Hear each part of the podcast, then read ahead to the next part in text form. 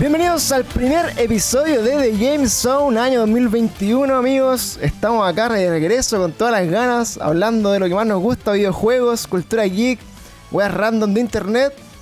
Y estamos en este capítulo ya a esta altura piloto porque eh, estamos probando aquí con un nuevo host, un nuevo amigo aquí que se ha sumado desde tiempos eh, inmemoriales. Ha jugado conmigo Fortnite, ha venido pico conmigo en Fortnite siempre. Y se destapó ahí en un evento que hicimos, lo invitó una vez como en stream. Y el loco habló terrible lindo de corrido, habla de corrido, habla bonito, es rubiecito. Así que eh, damos la bienvenida a nuestro nuevo amigo aquí de Game Zone, nuestro amigo Yankee. ¿Cómo estás, Yankee? Oye, ¿crees que te diga Yankee? ¿Crees que te diga Yampoto? ¿Que te diga Yancaca? ¿Cómo crees que te llamemos? Me da lo mismo, ya la verdad es que el, el nombre que, que, tengo me hace confundir todo en Starbucks y ya me, ya me acostumbré a cualquier nombre. Me podéis decir Marcelo también si querés. Ya, gracias Marcelo. Oye, pero mira, ¿qué comentario más rubio te tiraste? Ay, me confunden en Starbucks. Ay, eh, puta, es el único lugar donde te ponen un nombre en un vaso, pues, bueno sí. Oye, bueno, eh, nuestro amigo Yankee todos reconocemos por qué se llama Yankee, porque nuestro hijo se llama Giancarlo. Eh, no sé por qué dicen Yankee, seguramente en su infancia eh, ser parecido a, a Daddy Yankee, ¿ah? o alguna wea así. Me era medio, sí, me caga. Era medio no, flight, ¿no? Un, poquito, un poquito de Yankee era un poquito más adelantado de mi infancia. Eso ah, ya, bueno. Eh, bueno, les voy a contar, yo creo que esto, esto hay, que, hay, que, hay que partir aquí desde la base, pues así, ¿quién es este, este, este Giancarlo en mi vida? Yo siempre le he contado que la mayoría de las personas que han estado en, este, en esta silla aquí, bueno, esta silla virtual ya a esta altura, en nuestro, en nuestro podcast, eh, vienen siendo, ah, bueno, son obviamente amigos míos de, de, distintos lugares. Eh, Giancarlo es un amigo rescatado, se puede decir, ¿o no? ¿Un amigo rescatado? ¿Qué puede ser? Así como del, así como del puente, una wea así. Claro, es un amigo eh, tendrá COVID, dice la wea cachapa, dice, oye, el weón, mira, te están diciendo oye, acá sí, los cabros. Oye, no, no, no, me ca no me caen con esa wea, no, ni cagando, no, tan, tan pituco no soy. Sí, oye, partiste mal, pues bueno, acá estamos, somos del pueblo, este, este, sí, este o sea, del pueblo, yo, amigo. O sea, yo sigo, yo sigo mostrando y, y demostrando a, atrás en el set que la verdad es que estoy casi que en el, en el armario de escobas acá y es donde trabajo también, así que claro, este además de ustedes, todas las personas de mi empresa me ven en este lugar. Claro, mi oficina es el garage. Eh, pero bueno, claro. mira, dice, eh, estáis de cachagua, te están diciendo por acá. ¿Tendréis COVID? ¿En volada también? ¿Puede ser? Eh, eh, no, aún no, por suerte. Estáis muy rubio para no tener COVID, amigo. Así que bueno, ¿dónde sale Yankee? ¿Dónde sale Giancarlo? Eh, bueno, uno de mis pocos mejores amigos que tengo, que, que es ISK de UKL, está más conocido como José Luis, que también... Eh, eh, ¿Qué es ese nombre, weón? Sí, Siempre bueno, hemos preguntado. Más conocido ahí como José, uno de mis amigazos también ahí de, de este mundo geek. Eh, resultó ser amigo de la infancia de Giancarlo. Y eh, yo, esta, esta, es la historia que quizás Giancarlo nunca la ha escuchado de mí, de cómo conocí a Giancarlo. Pero resulta que eh, yo que soy una persona de pocos amigos, eh, soy un poco antisocial a veces, me juntaba con José Luis, iba harto para su casa, y empecé a dar cuenta que este weón se juntaba con amigos más bacanes que los míos, ¿cachai? que eran... Entonces como que eh, yo iba a la casa del José Luis bueno, y me decía, no, me voy a juntar con los cabros de Peña, de Peñalena y los amigos. Eh, los, y, de, los de Peña. ¿Y qué van a hacer? Pucha, vamos a jugar Play, vamos a ir al Insert Coin, vamos a jugar juegos de mesa. Y yo como que miraba con nostalgia a esos amigos, pues mi amigo, ¿qué, ¿a qué te juntás con mi amigo? Puta, mis amigos se juntaban a tomar, a bailar reggaetón, a asaltar gente, a hacer portonazo. Entonces estaba como una, una dinámica bien distinta a lo que hacían mis amigos. Así que un día yo le dije, José, juntémonos el día. Y dijo, no, voy a juntar con Yankee. Y dije, puta, ese Yankee culiado siempre me lo roba y no sé qué, no sé qué hacer contra él. Así que, se van derretando, un día me, dejé caer a uno de, su, de sus juntas de, de, amiguitos y conocí a, mis nuevos amigos, ahí Giancarlo, Chris también y, y varios ahí de los, de los eh, ex vecinos de infancia de José Luis. Así que vamos a estar ahondando y profundizando en la infancia de Giancarlo. Eh, vamos, a, vamos a saber mucho de su, de su, de su pasado gamer, de, de niño eh, de niño geek. Así que bueno, sí. para pa la presentación, amigo Giancarlo, eh, cuéntanos de ti, cuéntanos cuál es, es tu pasión, Oye, sí. cuáles son tus yo, primeros yo tengo, juegos. Ten, sí, te tengo que corregir en algo. Eh, la verdad es que no, yo, yo no soy el amigo de José Luis, es Nikki Nutella la amiga de José Luis. Gracias a ella he, he tenido grandes amigos, la verdad. ¿En serio? No, mentira. No, es mentira. Pero, pero es algo que me están obligando a decir, pero me lo están mandando por el, por el interno que, lo, que quiere que escuchen su nombre ah, ya, gracias. por todas las personas. Independiente de eso, Eh, efectivamente, es toda la historia que dijo mi querido, mi querido amigo Francisco, el cual hemos estrechado una gran amistad extrañamente en, en cuarentena. Es bastante gracioso eso. Además de los otros tiempos que nos estuvimos juntando ahí, ahí jugando juegos de mesa, ñoñando harto. Creo que juegos de video no jugamos mucho juntos, parece. Sí, ¿cómo que más, no, nos weón? dedicábamos a más nos dedicábamos a juegos de mesa, ¿no?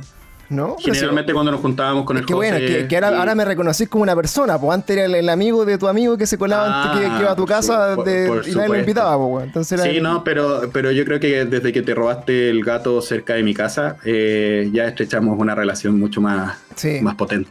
Ah, son tiempos mejores.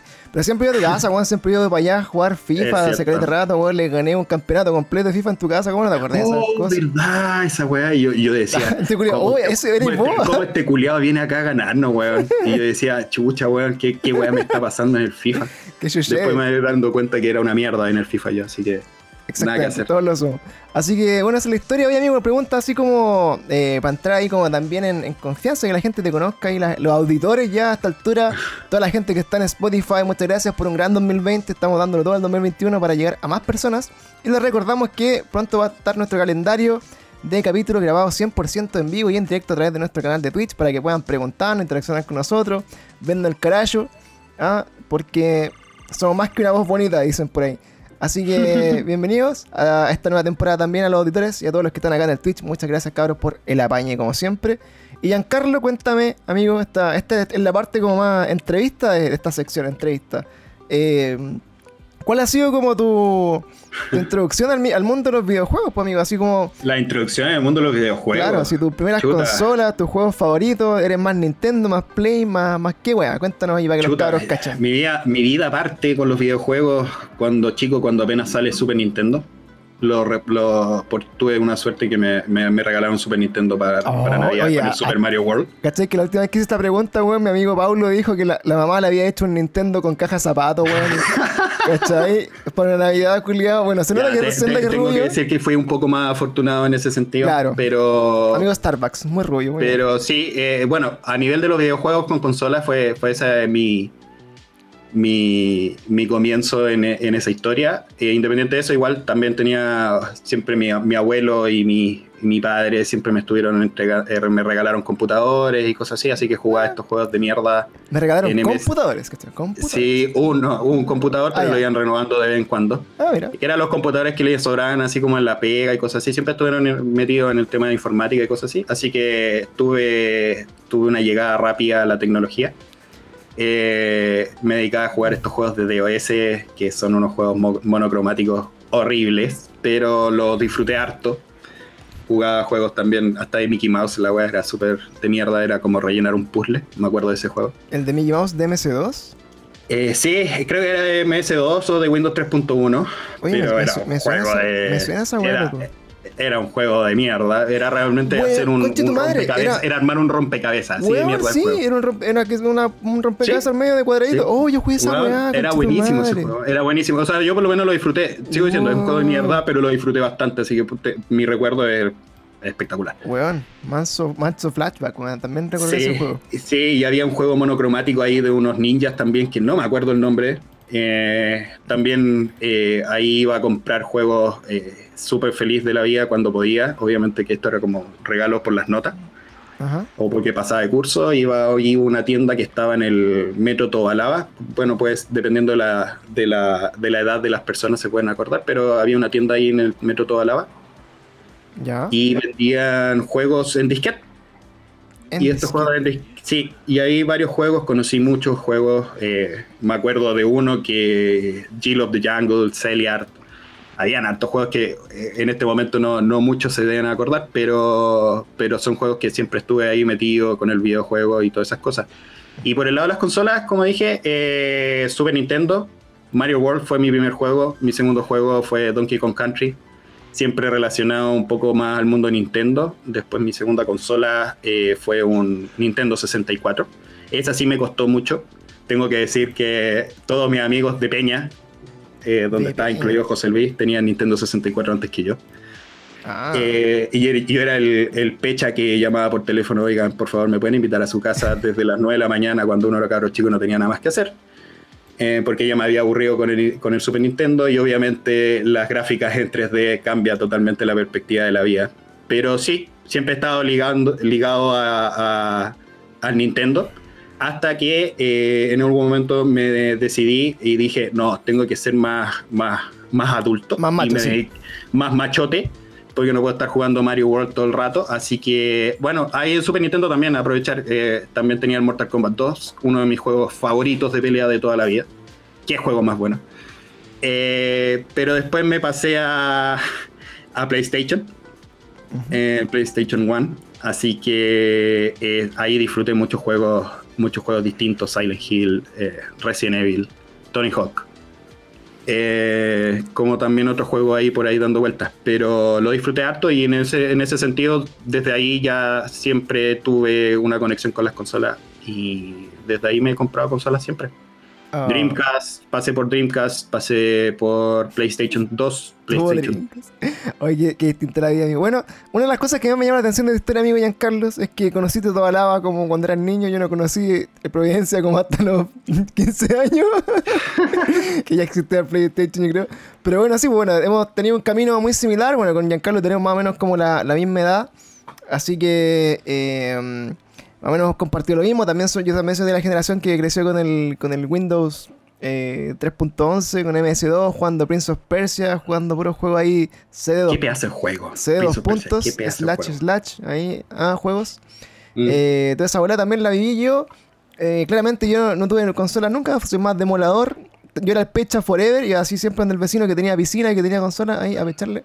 Eh, y descubrí los juegos, bueno, más tarde con un poco más eh, de poder adquisitivo, lo- logré tener más consolas y más cosas, así que hoy día estamos ahí en la, en la dinámica de, de seguir experimentando en esta cosa. Así que bueno, saludos a todos los cabros que están en el chat, le damos la bienvenida a todos ahí. El Liam Musician, está Gilo 01 en la Gatado y ahí nos decía eh, su primera consola también fue un Nintendo, mira, el Super, el Super Nintendo Super y Mario y World. Mario World. Mira, ¿Qué, pedazo de qué pedazo de juego. Oye, tengo que admitir que Nicky Nutella tiene, es experta en Mario World. De hecho, eh, me llega a dar pena cuando juego con ella porque yo pierdo todas las vidas. vamos, a, vamos a hacer un desafío ahí. Sí, de hecho deberías, deberías invitarla a hacer un desafío porque de verdad se sabe el juego de memoria. De memoria. Yo creo que jamás lo he terminado, bueno. Así que, para que cachen. Es un pendiente que tenemos ahí también para los, para los streams.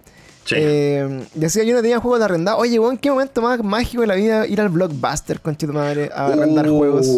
Qué impresionante eso. Sí, sí, yo de hecho recibía una mesada, dos luquitas, me pasaba mi abuela, mi querida abuela, y disfrutaba cuando recibía esa, esa plata para arrendar. Creo que estaban como a Luca 7 o Luca 500, parece el arriendo de, de- Sí, del bueno. cartucho de Super Nintendo en ese momento, y después pasó a Nintendo 64. Bueno, así también fue harta veces al, al. ¿Cómo se llama? El Blockbuster. Oye, lo que nunca supe el Blockbuster es que ¿Mm? tú arrendabas ahí un juego o una película por dos lucas, dándole dos lucas. Y, Mm. y lo peor que podía pasar si no devolvían la película era perder tu carnet de identidad, ¿no? así. Era como eso. No, no, el carnet de identidad, acuérdate que te pasaban un carnet de socio. Tú no, te- no entregabas el carnet de identidad cuando, cuando arrendabas. ¿Y No, qué? simplemente te cobraban después, te mantenían como una multa como cliente. Ya, pero si nunca más vayas a ese blockbuster, como que. Verga, Te ¿no? quedaste con el juego. De hecho, yo he visto hartas personas que, que se quedaban con los juegos y hasta ahora aparecían con, con- con algunas cosas de Blockbuster. con, con razón quebró esa vaga en Chile, pues, weón. Peor negocio, weón. Eh, oye, dato freak de Blockbuster, ¿cachai? Que a Blockbuster le ofrecieron comprar Netflix cuando, o invertir en Netflix cuando partió. Ah, sí, esa es una historia súper súper Eh, simpática. sí. Mindfuck, pues, weón. Y Blockbuster dijo que no, que esta weá no tiene ni un brillo, jamás va a pasar. Y ahí ven ustedes Netflix y hoy día no ven ningún Blockbuster, así que. Eh, so sad, amigos. Sí, por si acaso, caso de negocio de Harvard, para los que quieran leerlo, está gratis ahí por si quieren interesarse un poco en, el- en los negocios y cosas así. Comentarios de Y, tema- y temas de innovación, eh, vean los casos y, las, y estas, estas no visiones de futuro que, que llevan al fracaso a Blockbuster, que actualmente tiene una tienda que está en Estados Unidos. Claro, ¿por qué la gente boomer fracasó en su vida? Ese es como el, el título del libro. Eh, exacto. estamos, te, te puedo estar como dicen acá, oye, que hable el ruso, te vamos a decir Blondie. ¿Cómo está Blondie? Ah, Blondie, ok. Blondie. No, antes era el Desco. Eh, Desco. igual, igual aceptaba el Desco, Ah, pero Desco. sí, Ahora no, pongan, ahora pongan tiene- el, que el- nombre. el sobrenombre que quieran, el nickname que quieran. Sí, Yo feliz de que me reconozcan. Van a bautizar aquí a Giancarlo después de este, de este capítulo, ahí tener que ponerle un, un mote. Eh, para a su Pokémon, a su nuevo Pokémon favorito tienen que ponerle un, mote. Ahí puede ser el Yankee, puede ser el Rusia, puede ser el, el Kayawa, el, como ustedes quieran, amigos. Eh, en comentarios. El. Así que, cachama, dice, maldito Flow, yo tenía la PlayStation One, compraba juegos piratas a 500 pesos. Oye, bueno, esos momentos también para mi vida, descubrir que las consolas se podían desbloquear. Eh, ha sido también un, el KSPG. bueno, KSPG, el Rubius. Bueno, muy bienvenido también ahí, vamos a estar sacando ahí los mejores eh, tags para, para este amigo Giancarlo. Eh, yo te recuerdo esa época muy, muy bacana, weón, también de la Play 1, de desbloquear la, primera consola que pude tener y la desbloqueé y tener juegos baratos y tener muchos juegos. Lo pasé muy bien con eso también. Después la PlayStation 2 aprendí a hacer mis propios juegos piratas. Creo que eso también fue como un level up. Así como bajar los juegos, quemarlos en un disco y después tener muchos juegos piratas en mi casa, así como sin, sin gastar mucho. Bajando los juegos como tres días así de torrent, lleno de virus. Eh, Y después, bueno, también lo tuve la, experiencia con la Wii, que fue la primera consola que, aparte de piratear los juegos, los metí dentro de un disco duro externo y ya la weá era como todo infinito, así que de verdad, eh, altas consolas desbloqueables. Hoy día tenía desbloqueado mi Nintendo Switch también, así que me arrepiento de eso, pero eh, ha seguido esa tendencia. Por si se preguntan, también tengo juegos originales, están aquí, mostrando que no soy tampoco tan, tan rata. Así que, amigo, ¿te, parece si partimos con el, tema que vinimos a discutir? Pero por supuesto, por supuesto, partamos con el tema. El día de hoy. El tema. Oye, hoy día, amigo, donde es el primer capítulo de, este año, eh, mes de enero, eh, hubo harta polémica el año pasado, digamos, por uno, por los grandes retrasos que hubo de muchos videojuegos.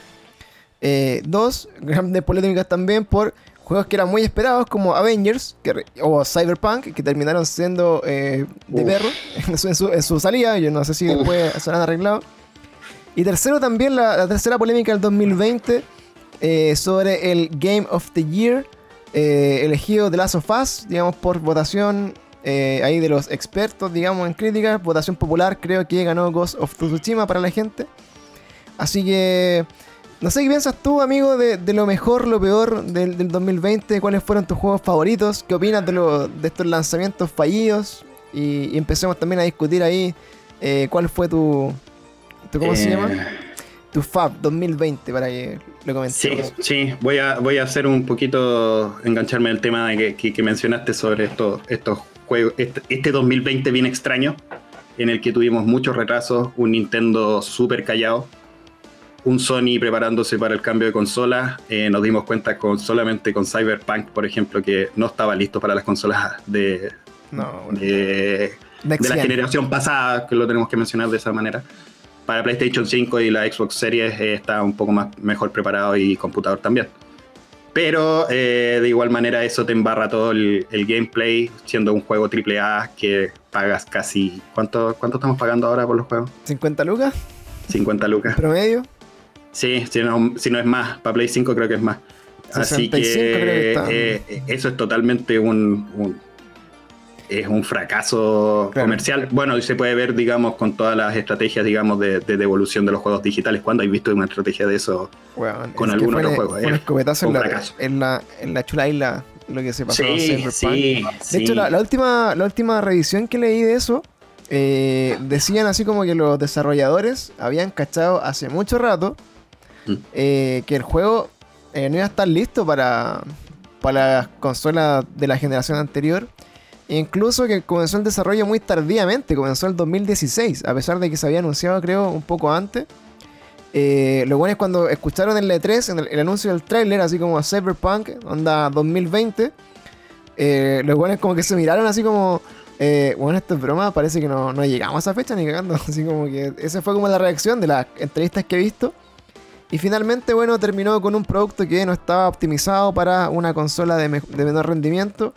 Y todos los bugs, todas las fallas y todo el desastre que se produjo con Cyberpunk. De hecho, en algún momento se habló de que, de que CD Projekt Red había entrado en quiebra. Mm. Por esto los inversionistas también se pusieron medio mañosos ahí. Hoy día no sé cuál será el futuro, pero eh, creo que están apuntando como a, optimizar el juego con DLC, con actualizaciones y como que se espera que llegue una versión más estable como en marzo, eso es lo que dicen, y una, y una versión definitiva cerca de junio, para que más o menos como los plazos que se han puesto para arreglar el cagazo que se va a dar. Sí, de hecho, eh, personalmente recomiendo esperar un poco el juego. No, no vayan a gastar 50 lucas en este momento en un juego incompleto, tenemos que decirlo de esa manera. Así que esperen hasta que salgan todos los DLC o salgan estas versiones así como, eh, no sé, Deluxe, eh, Complete Edition o, cualquier, o, cualquiera de esas cosas que incluyan todos los DLC que, que de alguna manera mejoren, mejoren la experiencia del juego, porque de verdad te embarra mucho el tema, siendo que es un juego que busca ser inmersivo al ser de primera persona, con un mundo tan tan vistoso. Creo que en todos los reviews que he visto, yo no lo he jugado en, lo particular, me, me, me, me, abstraje, digamos, de, de, comprarlo por eso mismo. Quise esperar un poquito la versión final. Y, pero todos los reviews que he revisado son. O sea, llega a ser patético los bugs que, que uno. Que uno es de yo. Oye, sí, bueno, de hecho, bueno, también era parte como de la, de la gracia del juego. O sea, de lo gracioso del juego, no, era, la, no era la idea eh, todas estas weas como que te voy a pillar, tantos bugs, tantos problemas. El juego de verdad como que está extremadamente poco optimizado. Y bueno, finalmente terminó en que la gente pasó de ser uno de los juegos más comprados en preestreno, así como también de la plataforma. Después pasó a ser el juego más streameado. Y después a ser el juego más odiado. Y ya está relegado hasta los últimos lugares de stream o de jugabilidad. Y la gente perdió totalmente el interés en Cyberpunk. Y yo creo que se perdió también la chance de postular a uno de los mejores juegos del año, que sería porque donde salió también tarde, se perdió el Game of the Year 2020, así que podría ser candidato el 2021. Cosa que lo veo muy difícil porque se va a empezar a pillar con todos los estrenos y grandes juegos para las nuevas generaciones. Así que creo que Cyberpunk eh, se fue a la corneta. Y sí, muy dead. Oye, ¿eso qué opinas tú aparte más, amigo? No, no, no. Ahí como para ir cerrando un poco eh, ese tema, realmente ahí se desaprovecharon, digamos, esa, esa oportunidad de, ser un juego casi porque salió muy seguidito, digamos, de la salida de las consolas de PlayStation 5. No me acuerdo si fue un poquito antes o fue un poquito después y se perdieron ese, ese gran, podría haber sido un blockbuster por lo menos para las dos plataformas, no, ser, un, no ser un exclusivo, pero podría haber sido un blockbuster, digamos, para, ambas consolas. Más que, más que cualquier cosa, creo que si hubiera sido exclusivo, hubiera, se hubiera logrado mucho más, weón, porque, ¿Mm? porque, por ejemplo, hubiera sido un juego que hubiera estado tan bonito y sin, y sin tantos problemas en la, en la generación nueva que objetivamente corre muy bien en la Xbox Series S y en PlayStation 5 que la gente quizá hubiera dicho, weón, necesito jugar este tremendo juego, me voy a comprar la consola. Ahora, ¿qué pasó también? Tampoco hay consola, pues, bueno, tampoco hubo consolas como disponibles para comprar. Entonces, eh, acá se les fue todo un poco eh, de las manos a, bueno, a todo, el carajo. y toda la tristemente el 2020 les pegó a todos, además de la, de la industria del, videojuego. Vimos tantos eventos, digamos, cancelados por este mismo tema. Se entiende, obvio. pero, pero fue un impacto grande. Muchas cosas. Bueno, también eh, el año caracterizado también por los, por los delays, por los juegos que iban a salir y que no se lanzaron, que se atrasaron, se atrasaron, se atrasaron. Eh, dos, tres veces. Eh, partimos este año también con otro retraso que es el de el Hogwarts Legacy, que es el juego Harry Potter, que es una versión RPG. Mm. El primer como mundo así como más inmersivo del mundo de Harry Potter ya está, ya ahora se, se retrasó para el 2022, o sea, los buenos no quieren pasar ni pegarse otro Cyberpunk. Parece que la están pensando un poquito mejor. Están viendo ahí, oye, demorémonos lo que haya que demorarse en el juego. Y lancémoslo cuando esté listo, porque si no, nuestra empresa puede llegar a la quiebra. Y eso fue casi lo que le pasó a, a, City Project Red eh, con este Cyberpunk. Eh, oye, Carlos, bueno, y hablando de los juegos del 2020, ¿Mm? eh, ¿cuáles son tus recuerdos de lo, de lo mejor del, del, año 2020 versus versus los Game of the Years, así que, están ahí como los más mainstream. No, sé si te parece que hagamos un poco una lista de un top 5 de, los juegos, por lo menos que, la condición es que lo hayamos jugado, por lo menos. ¿Ya? No es necesario que lo hayamos terminado, eh, pero por lo menos que lo hayamos jugado en, algún sentido, ¿ya? sea en la casa de alguien o en tu casa. Ya, solamente juegos que hayamos jugado. Oye, saludos ahí a toda la gente que está en el chat acompañándonos. Saludos a Lizu, bienvenida, estamos acá en nuestro eh, capítulo en vivo de The Game Zone para nuestro podcast Cada Día Peor, que va a salir prontamente. Hoy, este año me comprometo a lanzar los capítulos, ojalá lo antes posible, para que no estén esperando ahí, no nos echen tanto menos. Así que bienvenidos a todos, amiguitos. Eh, ya vos, amigos, ¿parto usted o parto yo ahí con el primer juegazo?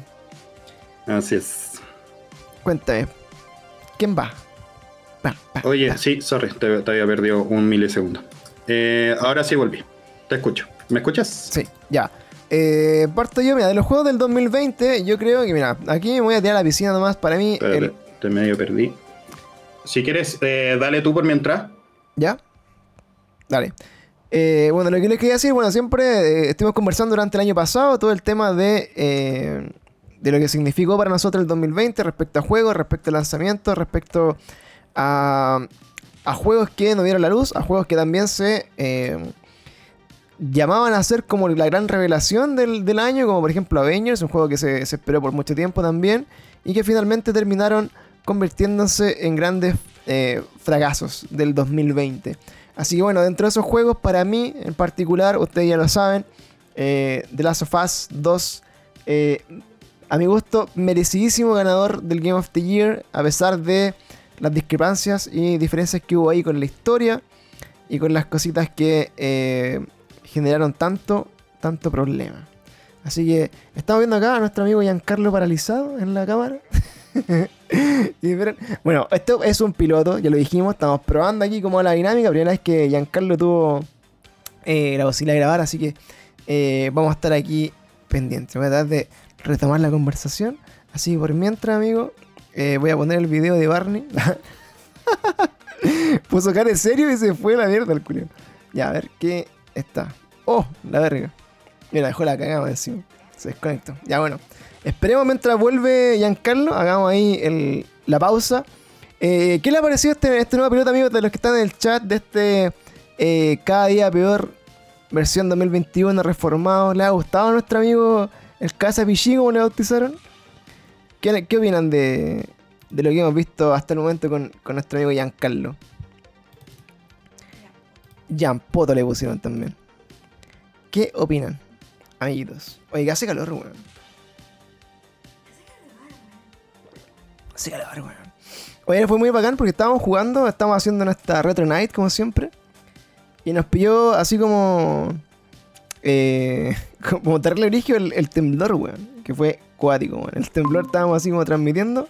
Y nos llegó Oye, el, el temblor cuático. Sorry, Vete Robo me, me, me cagó nuevamente. Les pido disculpas por eso. Buena. El nuevo, el nuevo mandándose todas las cagas. Mira, amigos, si, si esta weá nos, falla a la primera vez, no, no, es, no es Twitch y no es, no es Sí. podcast en vivo. sí, así Eh, es la weá. Disculpas por la, por la pérdida. Vete Robo, obviamente. Sí, siempre. tranquilo. Oye, comentaba, amigo, mira, para retomar, Giancarlo comentaba entonces, bueno, que para mí, eh, jueguitos buenos y entretenidos del 2020, obviamente fue, esto ya lo habíamos conversado distendidamente con los cabros. Eh, para mí, The Last of Us, en primer lugar, creo que para mí, Mm. juegazo, eh, sin andar mucho, ya que lo, lo hemos conversado, también el Ghost of Tsushima, también lo jugué, también lo, traté de darle un, un montón de tiempo. De hecho, lo tengo pendiente en mi backlog ahí, que lo vamos a estar jugando también. Vamos a terminar ese juego algún día en el Twitch, así que para que estén ahí atentos. Me gustaría jugar todos los Game of the Year del 2020 en el Twitch ahí para ir comentándolo. Tenemos también el Animal Crossing, que también lo jugamos. Eh, me gustó en su momento porque era sacador de pandemia. Pero después, como Mm. en el ratito te, te guateé un poco. Y, y lo abandonamos, abandonamos nuestra isla. Quizás algún día volveré a, a mi isla Animal Crossing con, con la onza a ver qué, qué había. Pancho, Eh, si queréis me lo compro y los jugamos. Yo no lo he jugado. ya lo he jugado, muy bien. Así vamos a ir a cachar qué andan esos juegos. Y bueno, juegos también del 2020. Debo reconocer que, eh, a pesar de todo, no tuve tanto tiempo para ponerle así como cabeza a juego y para haber terminado cosas. Eh, traté de jugar como los lanzamientos, traté de estar pendiente como de los AAA. Eh, la gran decepción para mí fue el Avengers, también lo jugué, el demo, la, beta, la versión extendida, toda la weá. Eh, mala la weá. Así loco, pero con ganas. Y eso sería. Así que bueno, ahora escuchemos la versión de Giancarlo más extendido que jugó, amigo. cuál- ¿Cuáles son sus, Ah, sus mejores juegos? Mi Game of the Year del 2020. Voy a partir desde el quinto lugar. Voy a partir desde Ah, abajo este hacia cabrón. arriba. Profesional, pues, viste, weón. Sí, sí, y voy a dar ahí un poco en el quinto lugar. De hecho, eh, me costó un poquito poner eh, el, el juego, eso sí, y lo más seguro todos van a decir, pero ¿qué mierda de juego está poniendo? Para mí, el quinto lugar es el Mario 3D All Stars. La verdad es que sí, es un juego de mierda. Ustedes pueden decir, puta, de verdad es una estafa por el lado de Nintendo. Es cierto. También me sentí estafado de alguna manera. Ah, sí, que sacaron el remake del, 64, del Mario 64. Claro, que sacaron, ¿no? el, sacaron el, el port. Realmente fue un port porque no ni siquiera llegó a alcanzar a, a mejorarse un poquito, solamente que corría ahí en Nintendo Switch. el Mario 64. El Odyssey sí se ve un poco el, retoque de algunas cosas a nivel de gráficas y el Sunshine también tiene algunos retoques y también el tema de la configuración con los Joy-Cons de la Switch. Pero eh, la razón de por qué elijo el quinto lugar, la verdad es que hace mucho tiempo que quería un juego que me recordara un poco a lo que venía atrás, que era lo mismo que hemos conversado al principio. Y este Mario, Mario 64, por ejemplo, lo disfruté mucho. De hecho, saqué, estoy a punto de sacar las 120 estrellas. Así, eh, así de viciado.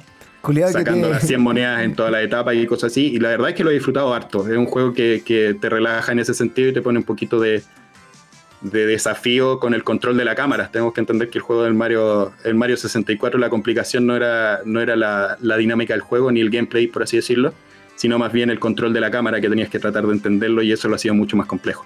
Claro. revolucionario en su momento también, pues cambiando ahí un poco la como la norma de los juegos. El Mario 64 es como al 3D más, más inmersivo. Claro, y poder tener tres Mario con de, bueno, generaciones pasadas, pero un poquito más actualizadas que las que están en Super Nintendo y Nintendo, que ya sabemos que han sido reemuladas muchas veces en, las NES, en la NES Mini, la SNES Mini, en, también en, los servicios online de, Switch. Eh, estos tres juegos, la verdad es que los disfruté bastante. Han sido, han sido un gran disfrute de, los tiempos muertos que de repente uno quiere, quiere relajarse un poquito. Así que por eso el quinto lugar para el Mario.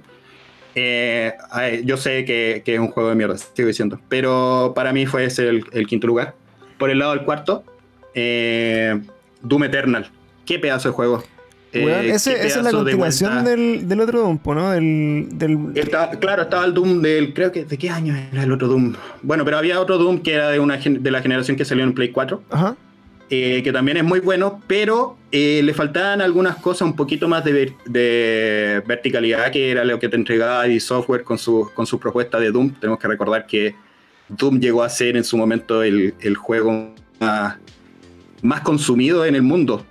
Eh, y además su, su, online que tenía, que era un online de mierda, pero, pero también lo ocupaban todos. De hecho, era un juego que que hacía bajar la productividad en la pega. Mucha gente jugaba en Eso la pega. Eso está hablando como el, año 94, ¿no? claro, cuando jugaba así con disquete y toda la cosa. O sea, pero Doom Eternal, de verdad, el que tenga la posibilidad de poder jugarlo, jueguelo, porque lo va a disfrutar. Un juego que tenéis para darle vueltas y puta, mucho rato, mucha exigencia, tenéis que estar todo el rato. Eh, hay estímulos por todos lados que tenéis que agarrarlo a machacazo y y está bien bueno, está bien bonito.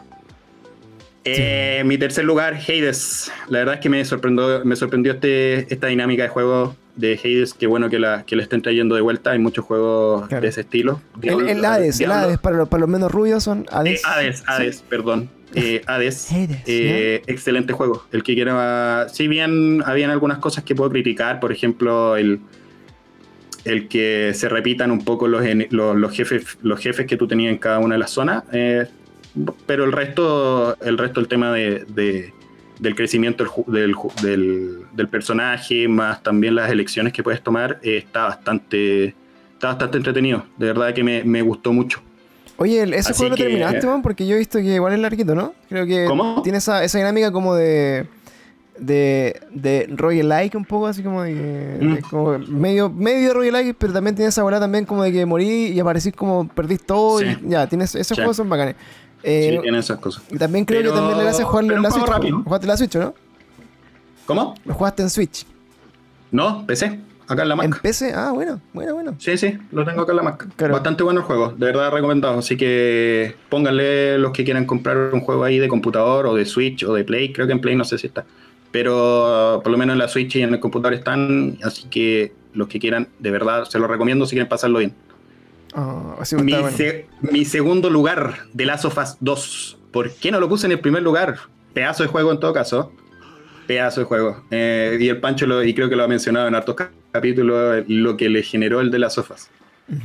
A mí me pasa que eh, The Last of Us 2 es un buen juego, es un excelente juego, espectacular juego, pero eh, es tan espectacular por gracias al de Last of Us 1. Creo que no tuvieron mucha evolución en cuanto al gameplay. La verdad es que mantuvieron ese, ese móvil del gameplay que tenían desde The Last of Us 1. y lo único que hicieron fue un poco desarrollar la historia de los personajes como tal, más personajes. Tienes en el de las sofás 1 tienes una, una, introducción o un desarrollo mucho más fuerte con Joel y con, con Ellie. Pero de Last of Us 2 te presentan más personajes y hay como una historia un poco más, más humana detrás de eso. Pero eh, claro, es un espectacular juego, sigo diciendo, no, no tengo más allá del, del, de, los haters que, que, de verdad hicieron mierda y criticaron el, el juego, cual no le encuentro mucho la razón, la verdad es que es bien subjetiva la, eh, la crítica, pero, pero el juego está hermoso, está hermoso, está súper bonito, detallado, de verdad que cada lugar es algo nuevo, encontráis detalles en todos lugares que eh, yo me da, por lo menos en todos los lugares que voy pasando en el de Last of Us 2, todavía no lo termino, estoy a punto de terminarlo, pero... Eh, en todas las partes que vayas pasando, como que encontráis este de que te vaya a una tienda, empezáis a revisar todas las cosas y todo tiene como su detalle, tú encontráis algo. Y eso está súper bien. Pero el gameplay, sigo diciendo, se quedó como en, el, en, la generación pasada. Yo esperaba un poquito más de evolución en ese sentido. No sé qué, pero, pero sí esperaba un poquito más de, de, evolución en ese sentido. Y por eso no llegó al segundo lugar. Mm. O sea, por eso quedó en el segundo lugar. ¿Cuál es el primer lugar de Giancarlo? El primer lugar de Giancarlo es el Final Fantasy VII Remake. Weón, no voy a jugar ese juego, loco, ¿no? No, no te Loco, loco, la verdad es que. Eh, bueno, yo también soy de el Play 1. La verdad es que compré Play 1 por, para jugar Final Fantasy VII. De hecho, fue el primer juego que compré con, con la Play 1. Creo que lo pirateé, de hecho. O no me acuerdo si venía, venía como incluido en un pack que me, que me regalaron. Pero el juego Final Fantasy VII yo aluciné en ese momento con la historia. El Final Fantasy traía así como cuatro discos, ¿no? Una wea así, era como tres o cuatro eh, discos. Tres discos, tres discos, tres discos. El Final 8 tiene cuatro y creo que el 9, no me acuerdo si tiene tres o cuatro. Pero el 7, eh, un espectacular juego. Creo que todos conocen la historia, lo loca que es la historia, también el desarrollo de los personajes y todas esas cosas. Y este Final Fantasy VII Remake, eh, si bien todos los que son apasionados de los juegos por, de, RPG por turno, eh, perdieron ese, un poco eso, pero me gustó ese, ese, ¿cómo se llama? Este, ese riesgo que tomó Square Enix en el gameplay, porque cambió el, la forma de batalla, los escenarios de verdad, aunque fuera cortito, que llegamos, llegamos hasta, ah, no me voy a mandar spoilers, pero llegamos hasta una zona que es como un cuarto del primer disco del, del, del Final Fantasy VII en Play 1. Es como un cuarto del primer disco, de hecho. Eh, pero el detalle que le hicieron, esa profundidad del, de los escenarios, esas como que iba a mirar cosas que de repente veía ahí en estos, en estos planos 3D eh, que están renderizados, digamos, con bonitos poligonales. Ahora lo está viendo con unas gráficas de última generación. La verdad es que fue impresionante. Fue realmente impresionante y por eso lo elijo el, primer lugar para mí el 2020. Eh, sigo diciendo, esto es una lista totalmente personal y fue un poco lo que te genera el juego en sí. Eh, me ha costado harto que, los juegos te den ganas de volver a jugarlo o, de que si llegaste a la mitad quieres seguir y terminarlo también. esas cosas como que, que las vais perdiendo con algunos juegos pero en este sentido este me, dieron muchas ganas de seguir jugando. Estaba bastante adictivo el, el, gameplay y el de pelear contra los summon también estaba bastante entretenido. Ver a Chiva, Ifrit, Bahamut, eh, la verdad es que eh, era algo que, que, de verdad esa, esa batalla eran como uno lo esperaba. Así que ese es mi primer lugar de, este año 2020 tan extraño que tuvimos. Extrañísimo año. Oye, para mí, bueno, Final Fantasy jugué justamente este año el 7, pero el 7 original, la, la versión poligonal. Eh, también, puta, me pasa ahora, bueno, ahora que hemos estado jugando en las la retro, retro Nights, hemos estado jugando ahí jueguitos antiguos. Eh, como que ya llevo muchos años jugando juegos de avanzar rápido, hermano. Así como que eso me, me caga un poco la onda con los juegos antiguos de jugarlos de nuevo. Es que mm como que siento que, claro, cuando nosotros crecimos con estos juegos, onda, no sé, pues teníamos 12 años, 13 años, 15. Eh, Menos responsabilidades. Claro, teníais, puta, la vida entera para jugarte. O sea, yo me acuerdo que eh, cuando salió el Resident Evil 2 o el 3, puta, lo, jugamos caleta de veces así, bueno, así ya quien se lo pasaba más rápido, competía y sacaba y todos los trajes, toda la weá, después sacaba y al señor Tofu y sacaba la weá de nuevo. Entonces, estaba ahí así, pero infinitamente jugando los juegos. Y hoy día, lamentablemente, por lo menos para nosotros, eh, hay tanta información que lo mismo que pasa con la música, con todas la, con Mm. todas la- las cosas, en verdad. Hay tantas cosas así por donde elegir, tantas opciones de juegos, tanto, eh, no sé, pues tantos tipos de juegos de nuevo, ta- tantos precios distintos, tantas consolas que los juegos igual son más esporádicos. Entonces, como que tienen que ser Sí. rápido y furiosos. Así como, puta, Sí. te engancha, la weá no te suelta, pero que no, no te morir tampoco 20 horas en darte la vuelta y que puta y termine. Bueno, a excepción, por ejemplo, no sé, Sekiro, el, el Bloodborne o Dark Souls, etcétera, que son juegos muy peludos. Pero la mayoría de los juegos como que ya no se hacen como, como para, para atraparte No. tanto. Que yo entiendo que eso va mucho de la mano con lo difícil que era hacer un juego y Mm. con la necesidad de tener así como cautivo al, al- al jugador el mayor tiempo posible. Entonces, por ejemplo, acá en los stream dije, ah, me voy a poner a jugar Príncipe, el Prince of Persia.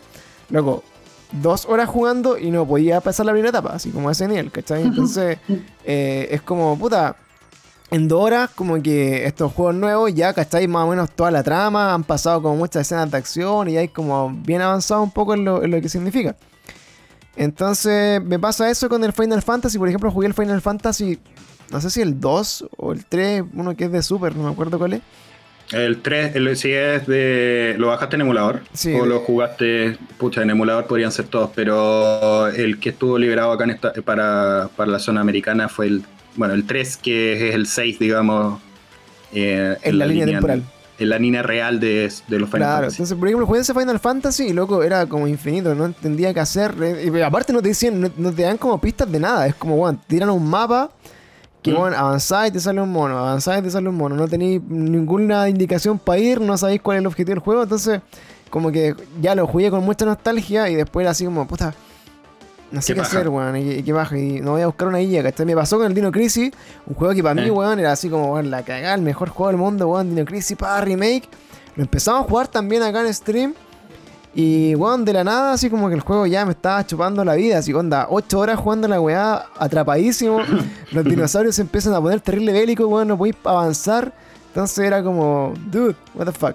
Así que me pasa eso y creo, a, a diferencia, bueno, de, de- de lo que dicen algunos chiquillos acá, weón, eh, que a- me, me gusta mucho esto del remake, ma- pero el remake bien hecho, así como, weón, pescar Mm. un juego bas- base y hacerlo, weón, totalmente como hubiera sido si ese juego hubiese sido lanzado este año. Y en ese sentido, Sí. eh, es uno de los que tengo pendientes que estoy como jugar, obviamente es el, el Final Fantasy, lo quiero jugar. Y, y también, puta, estuvo ahí como de los más bacanes del 2020 también. Jueguelo, buen hombre. La verdad es que ese juego tampoco es para dedicarle tanto. No es como el Final Fantasy VII Play 1, por si acaso. Es mucho más rápido. De hecho, es más dinámico en ese sentido. No es que tenéis que darte la, la lata de estar ahí eh, su- leveleando, digamos, eh, para poder vencer a algún jefe, sino más bien es, es- es más de acción. Está más, está más enfocado a la acción. Así que Sí, pues me lo, me lo imagino un poco más de la ola así como el Devil May Cry en algunos sentidos. Eh, no tan el estilo combate, pero sí como la. Yo creo que no jugaste Final Fantasy XV, pero el 15 ya empezó a, empezó a mostrar un poco ese indicio de, de un juego de RPG acción que está más volcado a la acción en, en lo práctico, pero manteniendo algunas cosas del, del, del RPG antiguo, El RPG, muy bien, weón, bacán. del RPG. Sí, sí, pero recomendado totalmente jugarlo y, y es un juego que no te, no, no- si le dedicas tiempo, yo creo que con 20 horas debería estar pasando el juego. 20 horas todo Menos, menos. Menos, yo creo. Pero 20 horas dedicándote a sacar todos los summons y cosas así que son opcionales el- en, en el- en la totalidad. Qué buena, weón. Oye, y Giancarlo hablando ya pasando al, al siguiente año, en este momento. Al 2021, sí. 2021, creo que. Bueno, este es un juego, este es un juego, este es un año que, eh, bueno, va a ser como fundamental para todo lo que es la Next Gen, porque eh, se tienen que dar a conocer, obviamente, eh, puta, las, las, yo digo así como la- los caballitos de batalla de todas las consolas nuevas, porque estoy como que los buenos tienen que empezar aquí a, a sacar a relucir como puta la máxima capacidad de la consola, hacer la diferencia con las consolas anteriores, mostrar los juegos exclusivos también. Y ya estamos viendo acá algunas de las primeras caídas, weón, como por ejemplo fue Cyberpunk. Eh, mucho, yo creo que van a aprender de eso también para no mandarse la misma cagada. Y, Eh, sí. y sumado bueno, a todo eso es la eh, las ganas también de que eh, lleguen nuevos juegos que hasta el día de hoy no están anunciados. Por ejemplo, eh, todo yo creo que fantaseamos con algún remake así como para nueva generación. Imagínate así como el que conversamos. eh, tener el Dino Crisis, weón, en un remake de PlayStation 5, una weá así como ya brutal.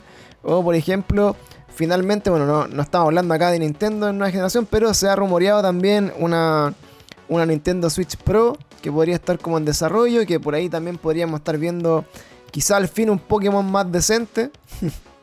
Puede ser también. Mm.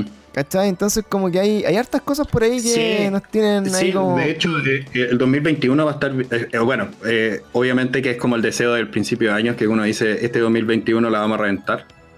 es un poco lo que uno espera también este de, es mi año, este es mi año. claro, una cosa así, este, este es mi año. Si te das cuenta, bueno, ahora tenemos una Next Gen y adicional a eso tenemos una Switch peleando contra esa Next Gen. Una Switch que ya estaba en, desventaja a nivel de, performance, digamos, en gráficas y todas esas cosas con la generación pasada.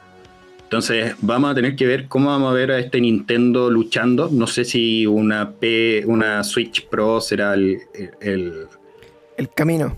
El camino, pero creo que va a estar bien entretenido en ese sentido. O sea, esa lucha y también demostrar los juegos puteros que tienen que hacer para seguir manteniendo las ventas de, PlayStation 5 y, Xbox Series. O sea, si esto no sucede, podríamos tener casos como los, que sucedieron con Sega o con Neo Geo o, cosas así que, fueron quedando en el, en el olvido a nivel de consolas por, olvidar ese tema.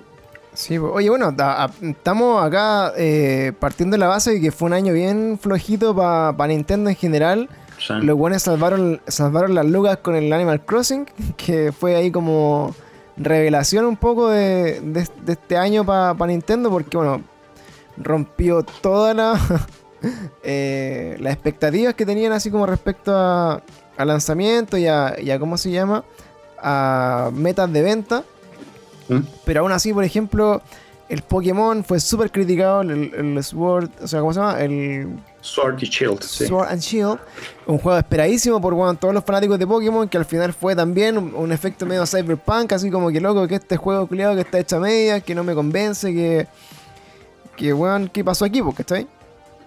Sí, o sea, eh, creo que Nintendo, bueno, eh, Nintendo en particular en la estrategia fue, y creo que la mencionaron en algún momento al principio del 2020, hicieron el, tema de cosechar las grandes, las grandes victorias de los, de los tiempos pasados. O sea, si vemos, eh, está marcado los remakes y remaster, digamos, de. Eh, bueno, el, mismo Mario All Star Collection, eh, los Xenoblade Chronicles, el, el, uno por lo menos, y hay algunos otros juegos que, que estuvieron recordándose, digamos, del pasado. Y, la verdad es que sí, estuvieron bastante callados en cuanto a lanzamientos super puteros. Igual, si uno revisa el, listado de lanzamientos de Nintendo, eh, igual tuvieron hartos juegos, juegos eh, bastante importantes. Animal Crossing fue uno que le generó muchas ventas, 26 millones de copias creo que vendieron. O sea, impresionante. Eh, también por el otro lado, el, el, ¿cómo se llama esto? Los juegos de eh, tuvimos el Paper Mario. Paper Mario creo que tuvo buena crítica. Lamentablemente Paper Mario tiene, tiene un, público bastante más, más acotado que el de, otros juegos que podría tener Nintendo.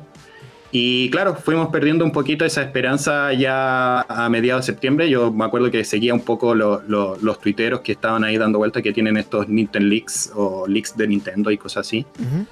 Y siempre que se viene el direct, que se viene el direct, y nunca llegaba al direct, o cuando llegaba al direct eran estos direct indie que tú veías que de alguna manera se estaban trayendo estos ports, digamos, a la Switch eh, de varios juegos. Y para este 2021, si te das cuenta, Nintendo tiene hartas cosas que, que potenciar. O sea, eh, tenemos por ese lado el aniversario de Pokémon, creo que son, no sé cuántos años son, 25, 20. Ya, ya fuera los 25 años de Pokémon, se anunciaron a principios de año. sí, los 35 de, Zelda también.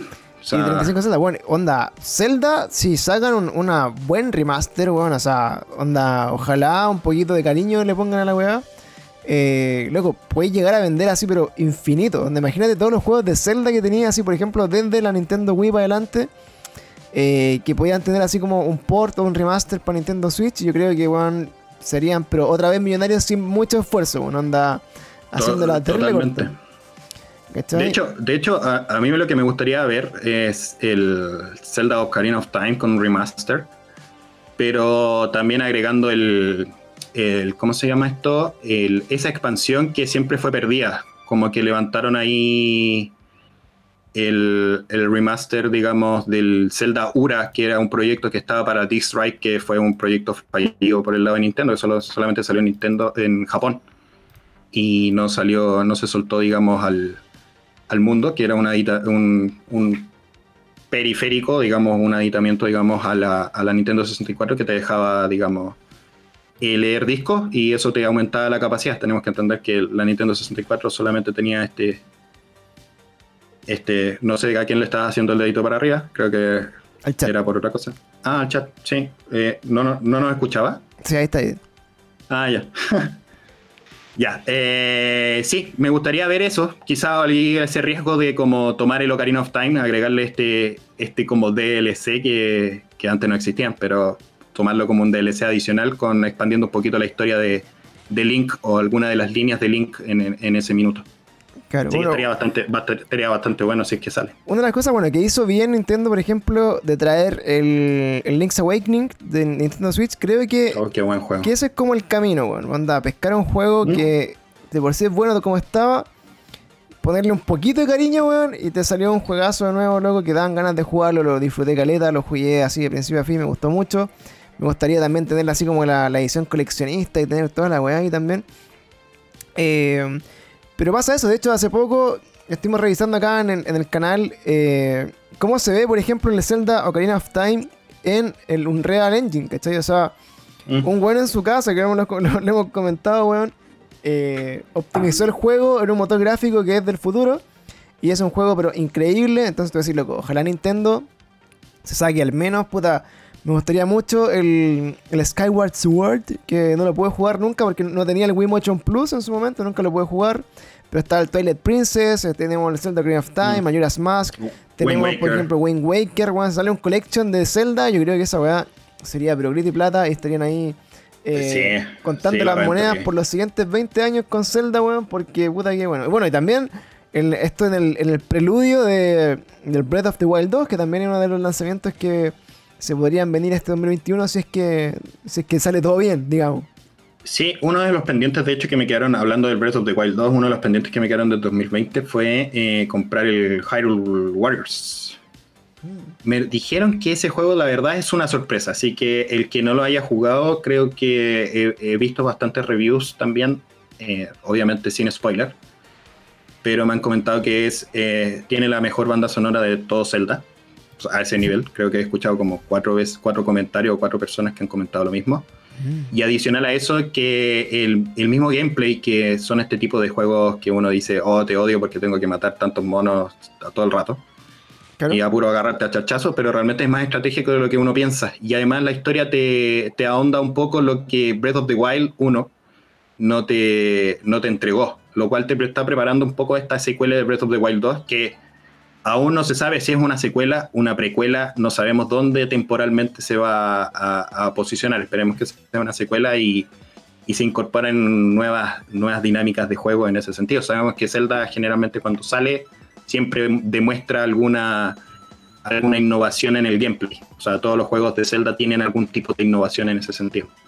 Sí, yo por ejemplo, eh, que, me compré como el, Wii el Wii Fit, no sé, el, el Wii Ring, no, nada, el, el Ring Fit. El Ring Fit, eso, weá. Eh, he estado probando el Ring Fit y, y loco, la posibilidad que pueden explotar ahí, loco, en videojuegos, así como ya sea para correr, caminar, pelear. Yo me imaginaba un Zelda con Ring Fit, por ejemplo, así como compatible. Me lo imaginaba ahí, loco, de alguna forma, quizá no con el aro, ¿cachai? Pero sí con la misma tecnología, no sé, poner una espada, poner alguna cosa así. ¿Mm? Eh, creo que por ahí puede ir eh, la innovación de Nintendo acá en los próximos años, hacer juegos más inmersivos, como más participativos del sillón para adelante. Y también, bueno, me gustaría, eh, obviamente, ver al fin, quizás como mm. nuevas sagas de Nintendo. O sea, como ya aparte de, puta, estar siempre dándonos vuelta ahí entre, entre Zelda, Mario, Kirby, Donkey Kong. Ojalá mm. también ver eh, alguna nueva saga, nuevos personajes, algo nuevo, ¿cachai? Como que no tanto refrito, no tanto como adaptación a, las nuevas consolas, ¿cachai? Como buscar como ahí por ahí algo más, más fresco, creo yo. Que sean como las cosas. Sí, sí, yo creo que Nintendo podría sacar algunas IPs bien, bien, bien entretenidas. Esperemos que, el amigo Shigeru Miyamoto con los, con los otros amiguitos se, se dediquen a sacar una nueva IP. Pero, pero en lo práctico, anda a saber. Quizás no, nos mandan algún batatazo. El tema es que todos esperamos los juegos que ya conocemos. Por ejemplo, Bayonetta 3, un Metroid Prime 4, un Breath of the Wild 2, eh, un Pokémon nuevo, algún remaster de alguno de los Pokémon de las grandes victorias de, Nintendo DS o de, o de Game Boy. Claro, bueno, se viene Pokémon Snap. Ese, también para ah, mí. claro, se viene Pokémon Snap. Eh, sobre todo ahora, bueno, Pokémon Snap también me lo imagino. Bueno, lo podéis. Si se pudiera jugar con Ring Fit, así como weón real. Sería súper sería súper buena idea. Yo imaginaba así, por ejemplo, que, bueno, aunque esté sentado con el Ring Fit, ¿cachai? Como que lo voy a apuntar y sacar la foto así, ¿cachai? Como hacer la weá y también tendréis como una dinámica totalmente distinta en el juego. Pero lamentablemente, bueno, todos los fanáticos de Nintendo saben que Nintendo no está. Se cagan sus fans, así que lo más probable es que sea la misma weá que Nintendo 64, pero más bonito y con, con otro con otros Pokémon, otras generaciones, pero me lo voy a comprar igual porque de lo que recuerdo Nintendo 64, eh, Pokémon Snap era de los juegos que alcanzé a arrendar en Blockbuster y darle como caja a ese juego así, pero luego todo lo que duraba el arriendo, bueno, hasta, hasta terminarlo y de verdad eh, me genera así con mucha expectación eh, Pokémon Snap también que se viene 2021. Hoy de los juegos más, más anunciados, más bullados, así más los juegos AAA. Eh, que salen ahí, como por ejemplo el Hellblade 2, está Horizon 2, está el, God of War, está también el, el nuevo Resident Evil. Bueno, hay un montón de juegos que están acá como calentando aquí en el 2021, así que salen.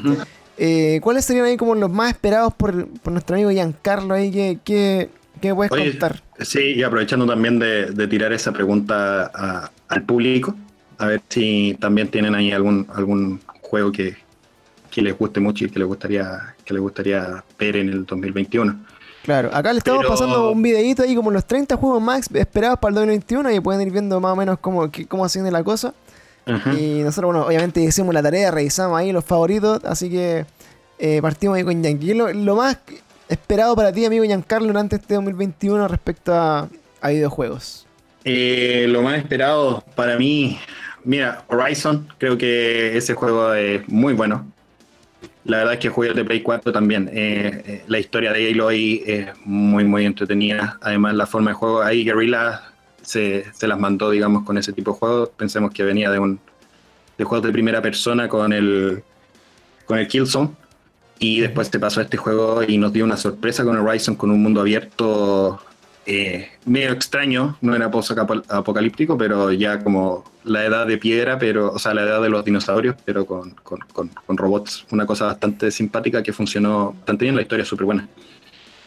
Em, el que también me, que, me parece que si, alargan bastante la historia, porque el juego fue bastante corto la primera, la primera el primer volumen, eh, Hellblade, creo que ese juego también es, bastante entretenido en cuanto a la, a la, historia que tiene, este tema psicológico y que estuvieron estudiando a los, a los locos y hablaron con loqueros y todas esas cosas, la verdad es que, que está bastante entretenido. Claro, la dinámica del juego al final. Sí, eso está, pero brutal, la historia es súper buena. y por el lado de... Mm, había uno de los juegos que, que, que, apareció como una nueva, una nueva IP, que es Ghostwire Tokyo, que está a cargo del, del creador de, de, Resident Evil. De hecho, saliendo de Evil Within, eh, ahora aparece nuestro querido amigo, eh, no me acuerdo cómo se llama, Miyazaki parece que se llama.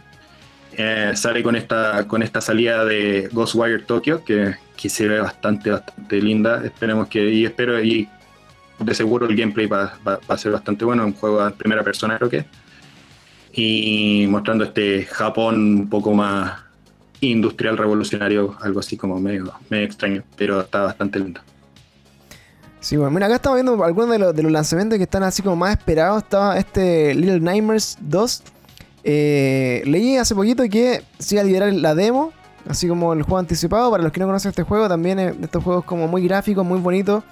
Eh, que a mí lo, lo, personal me gustan mucho, como juegos que se concentran más que en grandes historias y cinemáticas, como que hacen un, un mm. buen gameplay, piolita y un juego que en, la ambientación y todo se vea eh, bien entretenido, bien bonito. Eso, así que está listo la demo ahí para los que quieran ir a bajarla. Parece que está para PC, PlayStation y Xbox. Está disponible. No jugué el 1. ¿Es buen juego? Little Nightmares. Es, es entretenido, muy bonito. es muy bueno. Eh, oye, yo tenía aquí, bueno, mi listita preparada, mi torpedo. Sí, diga usted lo, lo, que espera usted del 2021. De algunas cosas, por ejemplo, bueno, quería ahí comentar, por ejemplo, 2021 eh, para mí, bueno, coincido también que tiene que ser el Breath of the Wild 2. Eh, disfruté mucho el 1, pero me dejó con gusto a poco. Encuentro que para lo que es Zelda, insisto, para lo que es Zelda, podría haber sido un juego así, pero años luz de lo que fue. Podría haber propuesto un poco más. De hecho, lo veo hoy día con el Genshin Impact, que es básicamente la copia del Breath of the Wild, pero le sacaron, pero el, máximo jugo posible a, esa dinámica y se consiguieron cosas un poquito más, eh, más avanzadas. Eh, sobre todo, bueno, el tema del multiplayer y un montón de cosas. Entonces, por ahí yo creo que eh, quizás quedaron medio al debe con el, con el Breath of the Wild 1 y que ojalá puedan repuntar con el 2. Me mm. imagino también alguna dinámica de multiplayer, ojalá de repente de Zelda, que también sería como súper innovador. jugar un Zelda así como multiplayer, anda a ser tú. Y eh, Horizon 2 también, creo que, puta, de mis juegos como que en su momento fueron exclusivos de PlayStation, uno de mis favoritos, un juego que, puta, le di muchas vueltas, me compré también así como la expansión, el, el, Frozen... Frozen... Frozen Wise, parece que Claro, Frozen no sé qué, pero el, Frozen algo, totalmente ahí motivado. Y bueno, para mí también, juegos ahí que estamos viendo, el Dying Light 2 eh, Creo mm. que, bueno, también se sufrió un pequeño retraso, también estaba ahí como disponible. Me encantan los juegos de zombies. No me gustan mucho los de primera persona, pero este juego me hizo reencantarme con ellos. Y el Back for Blood, que es el. Bueno, ya cachamos que, a Valve no le gusta mucho las terceras partes. Claro, es como, como pasó con Half-Life y ahora parece que está pasando también con Left 4 Dead. Claro, una especie como de demanda que tienen ahí los de Valve. Y bueno, sacaron ahí como este pseudo spin-off, como una un rehacer de cero casi en Left 4 Dead, pero lo bautizaron como eh, Back 4 Blood. Eh, también la misma dinámica, juego multiplayer, sobrevivencia de zombies, eh, que va a dar también mucho que hablar. Yo creo que se va a hacer muy popular para los streams o para jugar en línea con amigos. se viene, se viene, se viene. Así que por ahí, cabros, para que estén atentos al Back 4 Blood, porque parece que sale luego. Y se ve también como estas betas o estos demos como que están abiertos para que los tengan ahí en consideración. Así que saludos también, bueno, a nuestro amigo Chilean Style. Dice, ¿cuándo van a estar jugando Fortnite un Rocket League? Amigos, estamos hoy día grabando en vivo y en directo nuestro podcast de Game Zone. Estamos hablando aquí de los próximos lanzamientos del 2021. Y bueno, nos pueden pillar, cabros, ahí también los que nos escuchan en Spotify en el futuro. Eh, casi toda la semanita haciendo stream. Los días miércoles son los que jugamos también multiplayer. Si alguien quiere venir a jugar con nosotros aquí, con, con Yankee o con la GPG Crew. GPG. Estamos todos acá motivadísimos. Oye, también terminando un poco los eh, los siguientes lanzamientos del 2021, bueno, había elegido también, lo, lo, comenté al principio, el de este juego de Harry, Potter, el Howard's Legacy. Sí, también me parecía, pero como se retrasó no lo quise agregar. Pero claro que, bueno, el primer como retraso ya partiendo del año, eh, de los primeros juegos que se anuncia que se van a retrasar hasta el 2022. Y bueno, con, con mucha razón para no arriesgarse de repente como a, a pegarse un cyberpunkazo. Así que yo creo que por ahí, por ahí, por ahí va la cosa. Ahí, y bueno, sumando también. Y sumando también ahí para cerrar mi lista, God of War, Ragnarok, eh, también de lo que yo creo que va a ser la trilogía de despedida de, Kratos. Lo que yo me, imagino de este God of War va a ser ahí como la, presentación y madurez de, de el fondo de, de Atreus o Loki. Y después va a terminar el God of War 3 seguramente ahí con pasarle la, como la, el medio, el medio spoiler, sí. La, misión ahí, yo creo. O sea, es lo que yo creo. O sea, no, sé si van a tener tantas pelotas de, de juguidad a Kratos. Pero anda a ser, pues, creo que por ahí va la cosa. Y, y se viene. recordemos que el Ragnarok en esta cultura vikinga es el momento de, del fin de todo, pues, la cagada. Así que también hay que pensarlo por, por ese lado. ¿Te queda alguno del tintero, amigo Giancarlo, para estos jueguitos del 2021? Cositas eh, No, no así como que tenga por ahí en registro. Obviamente estamos esperando un poquito más que, que, sigan los próximos meses para, estar revisando qué, está, qué va a salir. Pero sí, yo también me sumo, me sumo con el God of War Ragnarok. También el, ese, igual que lo que me pasó con Final Fantasy VII con el remake. Este, este digamos, nueva estructura de juego también que, tomaron todo lo bueno que tenían estos juegos como Uncharted, como The Last of Us, que es este juego como en tercera persona con un acompañante. Eh, y lo hicieron bastante bien. La verdad es que uno tenía miedo un poquito de que perdiera ahí esa, esa acción vertiginosa que te da el God of War de los Play 1, o sea, del Play 2 y Play 3. Y, pero resultó bastante bien. La historia es, de hecho bastante, bastante buena. Así que sí, yo también estoy esperando este God of War para ver en qué está ese, en qué el, el desenlace, digamos, de esta historia que, que nos mostraron en el primero en Play 4. Muy buena historia, bueno. Juegazo, weón. Si no han jugado el God of War, por favor, háganlo. Eh, obviamente exclusivo PlayStation. Aunque eso se rumorea por ahí que ya puede cambiar según algunas políticas que están buscando las empresas creadoras para consolas por, por lo masivo que está haciendo el computador y por lo, por lo, ¿cómo se llama? Por lo poco accesible que muchas veces han sido las consolas. Así que eh, se pueden ahí pillar alguna sorpresita de, en los próximos años yo creo que también era un rumor ahí que se podía venir God of War para PC. Yo, yo lo que adelantaba era que podía ser así como casi que el 1, el 2 y el 3 de repente, así como una versión un poco más remasterizada.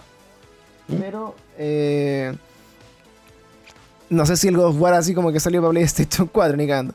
Eh, de lo que se vendría. Así que eso, amiguita, sería con este resumen. Eh, ¿Qué te ha parecido tu, primera experiencia aquí en The Game Zone conversando de juegos? Eh, Tenemos muchos capítulos para conversar. Más allá, de, las falencias técnicas y, quizás el, tema del, cuarto, del setup que tengo acá en esta, en esta oficina. ¿Tu setup gamer no gamer? Mi, setup no gamer. La verdad es que tengo un setup un poquito más serio. Entenderá que, hay que esto del trabajo remoto te genera un poco de orden. Independiente de eso, eh, me gustó bastante. La verdad es que espero que no me echen después de este primer capítulo. Espero tener más, eh, más trabajo. Espero tener más trabajo, sí. Por favor, no me dejes desempleado. Eh, me encantaría seguir trabajando, obviamente. Hay otros temas ahí, sí, obviamente les gusta este, esta temática y para continuarlo, hay hartos temas ahí que tenemos en carpeta para poder seguir conversando sobre juegos. Sí, pues tenemos para conversar acá. Bueno, tenemos Giancarlo se dio aquí como la, la volada y dijo, mira, estoy tan motivado que te voy a mandar así como lo que yo espero que hagamos los próximos 20 capítulos. Para que caché el nivel acá que estamos manejando en cuanto a programación. Me tuve fe. Sí, tuvo fe. Y quiero ahí, bueno, leerle algunas cositas que vamos a estar discutiendo. Por ejemplo, eh, como les decía, los capítulos van a ser un poco más temáticos. Vamos a hablar de temas en particular que podamos discutir, así como respecto a la industria de videojuegos, a la evolución, a las consolas, etc. Y tenemos por ahí, por ejemplo, algunos de los temas, el paradigma de los 32 bits, lo bueno y lo malo de los remaster remakes, la evolución del videojuego, comparaciones de los 8 bits de las consolas actuales, la importancia de los third parties, Naughty Dog, Uncharted, The Last of Us, ¿qué nos espera el futuro? Blizzard y su silencio, la caída de Sega, plataformas online y la importancia de los nuevos servicios suscriptores. Bueno, hay montones de temas que vamos a estar abordando ahí eh, de forma exclusiva con ustedes. Vamos a estar eh, conversando, discutiendo en estos capítulos de Game Zone.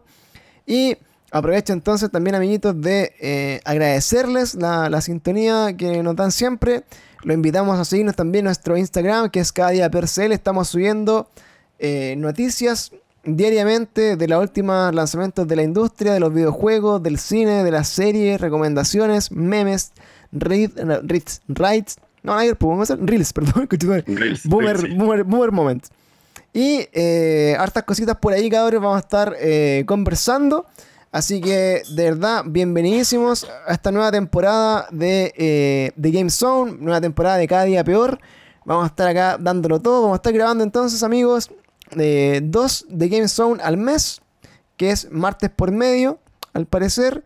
Eh, vamos a estar los días viernes con nuestro consultorio paranormal, sumado ahí con un Very Strange Weas grabado totalmente en vivo y en directo. Y los días domingo en vivo y en directo también Vamos a estar grabando cada día peor con nuestro amigo Felipe Pluma y obviamente streamings eh, sobre videojuegos, conversando todas las dinámicas de Twitch que nos permite hacer eh, durante el resto también de los eh, días de la semana. Así que cabros, muchas gracias por la sintonía el día de hoy. Muchas gracias Giancarlo por sumarte. Y bueno, nos despedimos de Spotify, pero eh, nos quedamos acá un ratito conversando con la gente en el chat ahí de Twitch para que nos acompañen un ratito más para despedirnos ah, también. Así, que... Aprovecho también de, agradecer a, la invitación y poder compartir esta, este, este amor que tengo por los juegos, que la verdad he estado marcado durante toda mi vida, así que muchas gracias por la invitación. Espero que les guste, obviamente, la participación del, del ruso, el desconocido, lo que sea. Casa Vichy. Sí, siga- sigan pidiéndome, sigan pidiéndome, sigan pidiéndome. Sí, vamos a hacer una Eh, votación ahí. Sí, sí, a ver si puedo aparecer nuevamente, si no, le- buscamos a otra persona.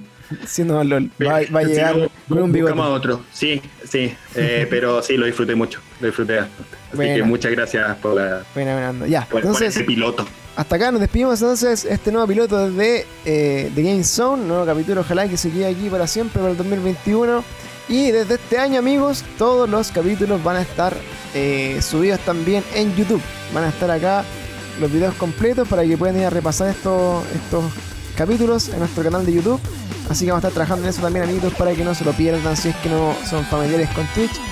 Y si Twitch nos borra los videos después de un par de meses, acá van a quedar ahí para Forever siempre. Así que muchas gracias, amiguitos. Nos despedimos de Spotify. Nos quedamos acá con los caros del chat un ratito más. con- Así que, chau, chau. Chao, cabros.